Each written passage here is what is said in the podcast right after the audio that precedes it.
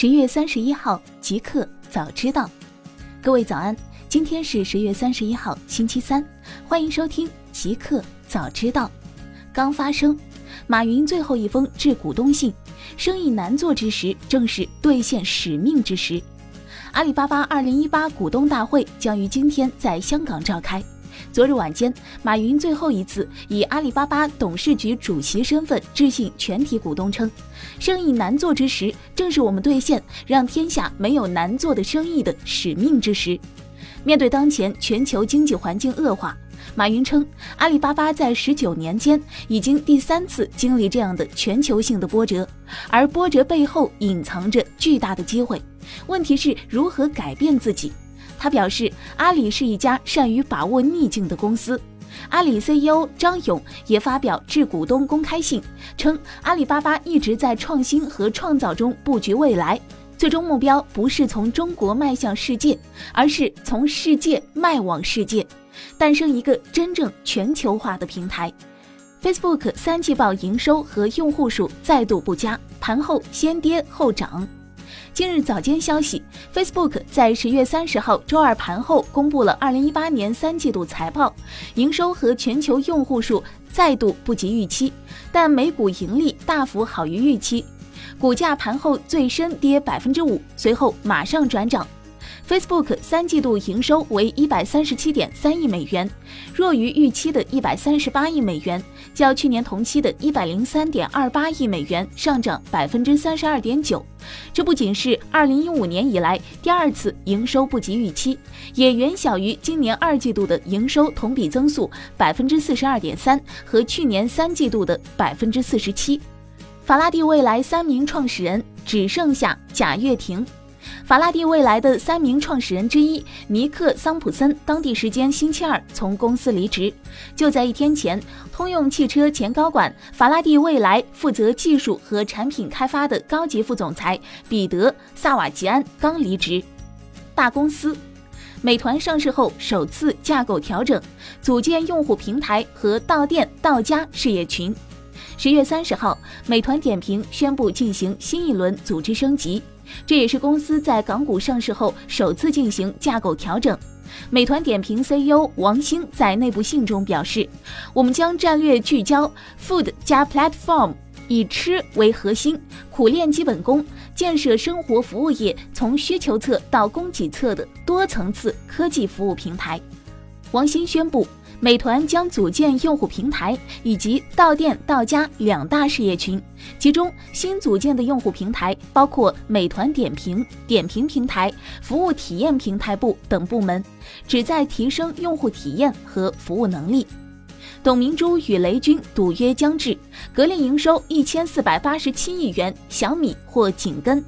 十月三十号，格力电器发布二零一八年第三季度报告，显示，今年前三季度营收一千四百八十六点九九亿元，同比增长百分之三十四点一一，归属净利润二百一十一点一八亿元，同比增幅百分之三十六点五九。格力电器表示，前三季度家电行业表现良好，公司凭借品牌、技术和渠道优势，取得高于行业的增长。二零一八年底是格力董明珠与小米雷军、小米营业额击败格力的五年赌约到期节点。如今，后来者小米距离格力越来越近。从小米和格力的半年报以及营收增速来看，小米三季度的营收或将与格力贴身肉搏。如果小米保持二季度增幅，那么其三季度营收有望达到一千三百九十六亿元，距离格力的差距仅为九十一亿元。小米、苏宁等回应被财政部点名，不存偷逃税行为。昨日消息，在财政部日前发布的《二零一八年会计信息质量检查公告》中，部分互联网企业被指存在跨境转移利润、逃避缴纳税收等问题。检查发现问题的企业中不乏苏宁易购、小米、乐视网、二三四五、四三九九等知名互联网企业。苏宁易购昨日回应称，相关问题为财政部在检查时发现的会计事务所职业质量存在的问题，而非所谓的逃税等问题突出。表示主观偷税逃税绝对不存在。小米则称，公司存在部分费用摊销核算错误、费用管理制度不完善等问题，但均已整改完成，并获得财政部认可，不存在相关媒体误读的存在跨境转移利润、逃避缴纳税款的行为。互联网，普华永道，中国科技企业研发投入低于美国企业。昨日消息，知名会计事务所普华永道发布的研究显示，中国科技企业在研发投入上不及美国同类企业。在对一千多家上市公司数据进行研究后，普华永道发现，以亚马逊和谷歌为首的美国科技公司在技术研发上的投资是中国企业的六倍多，而百度、腾讯、阿里巴巴这三大中国科技巨头，每家公司的研发支出至少落后于四十四家其他企业。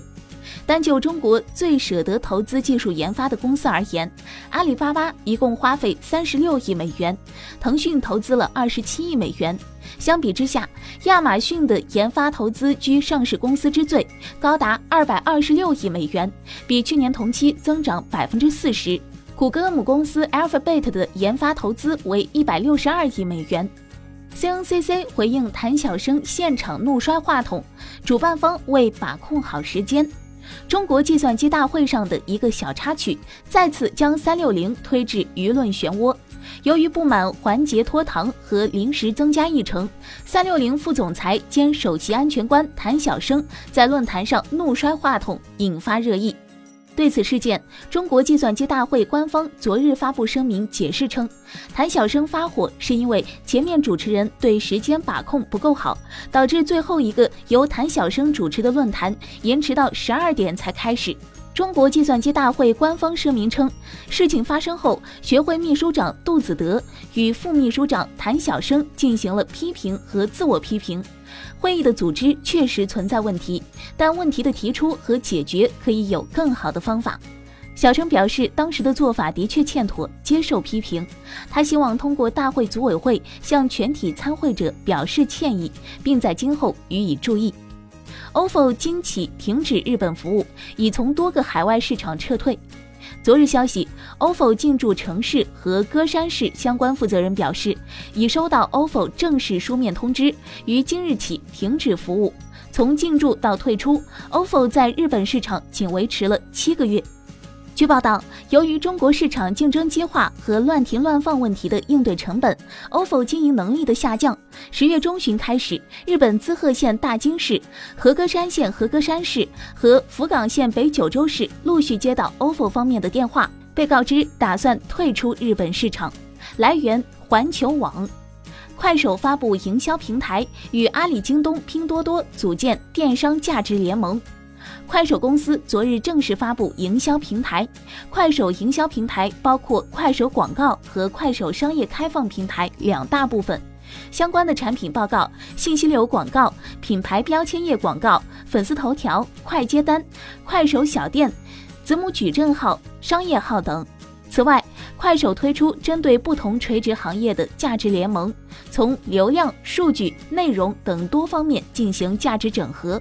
首批推出的是电商价值联盟，快手与阿里妈妈、京东、拼多多在流量、数据、内容和社交等领域逐步展开合作。来源：钛媒体。新产品，苹果发布会，全面屏 iPad Pro、全新的 MacBook Air 和 Mac Mini 来了。十月三十号晚十点，苹果发布了备受期待的全面屏 iPad。没有了 Home 键，产品形态和交互都有了巨大的革新。主打轻薄的 MacBook Air 终于出了新款，补足了之前的不足，加了 Retina 显示屏、Touch ID。已经四年没更新的 Mac Mini 也迎来了新一代产品，性能提升五倍。详情请见次条推送。百度重启电商项目，想让卖广告的代理商帮忙卖生鲜。广告内部人士透露，百度正在秘密孵化一个命名为“百优品”的电商项目。这个项目的有力推动者是百度搜索公司总裁向海龙。他在近期的渠道总裁会议上正式对内传达了消息。据透露，百优品的团队成员主要来自百度搜索的销售体系，平台将主打生鲜电商品类，走消费升级路线。不过，商业模型是 B to C 还是 C to C 尚没有确定。酷科技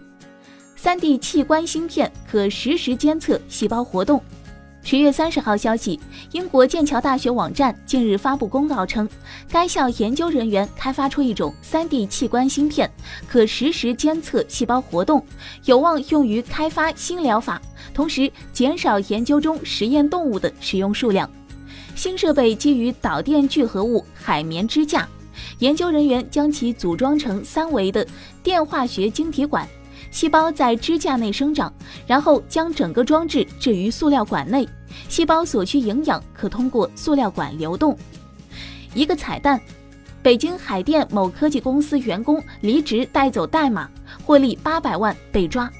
十月三十号消息，北京市公安局官网披露消息称，二零一八年七月。海淀分局警务支援大队接到辖区内某科技公司报案称，二零一八年三月十四号，某公司员工陈某等人违反公司规定，私自开通公司多个重要技术项目权限，下载公司独立开发的三个项目源代码并倒卖。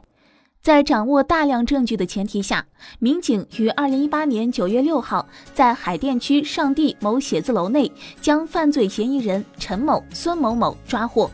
经询问，嫌疑人陈某交代，自己受公司主管孙某某授意，在离职前夕通过非法提权盗取公司数据，而后倒卖获利八百万元。